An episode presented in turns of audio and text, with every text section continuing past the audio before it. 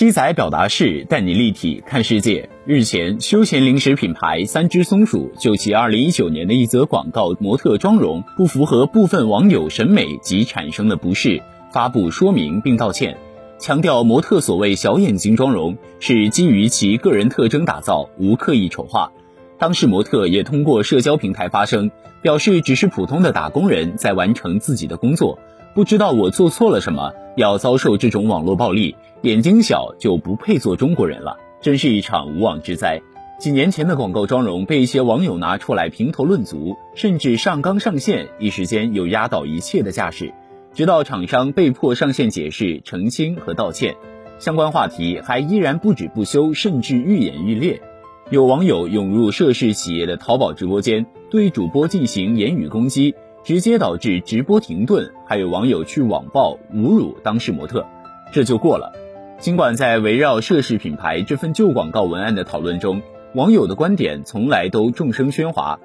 媒体梳理的网友意见中，有网友觉得不需要小事扩大化，并表示这个世界上很多事情不是代公事。也有网友从来不觉得小眼睛眯眯眼不好看，但刻意画成眯眯眼的就很不是。事实上，针对同一个问题，网络言论观点各异是再正常不过的状态。甚至完全可以重新来一场美是客观存在还是主观感受的大辩论。不仅网络意见终究众口难调，而且审美观点标准的差异也是常事。但在只允许一种审美的气氛中，从言论的激烈到行为的暴虐，就显得极不正常。特别是当一些不认同小眼睛妆容的人涌入企业的直播间，甚至去网暴和侮辱当事模特时，互联网场景中观点和行为的边界正在被打破的情况。委实有些令人忧虑。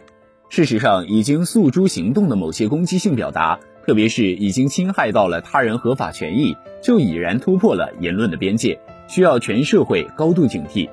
网络的主流审美到底是什么？其实就在几年前，韩剧《来自星星的你》热播时，男主金秀贤的小眼睛还一度风靡一时，受到不少粉丝的追捧。而最近围绕小眼睛的讨论还不止三只松鼠的旧广告，正在热映的国产动画电影《雄狮少年》也一度深陷小眼睛困境。这部以岭南舞狮为背景的国产动画电影，在网络评分不俗的同时，也被一些网评抓住男主小眼睛的特征而大加攻讦，甚至不少批评者未必真的进场去看过电影。可能并不清楚，电影的剧情设计本就是几名其貌不扬、屡受他人嘲笑和欺辱的主人公发愤图强的故事，而他们代表的本就是那些被浓眉大眼的主流审美压制、无法获得曝光和话语权的诸多普通人。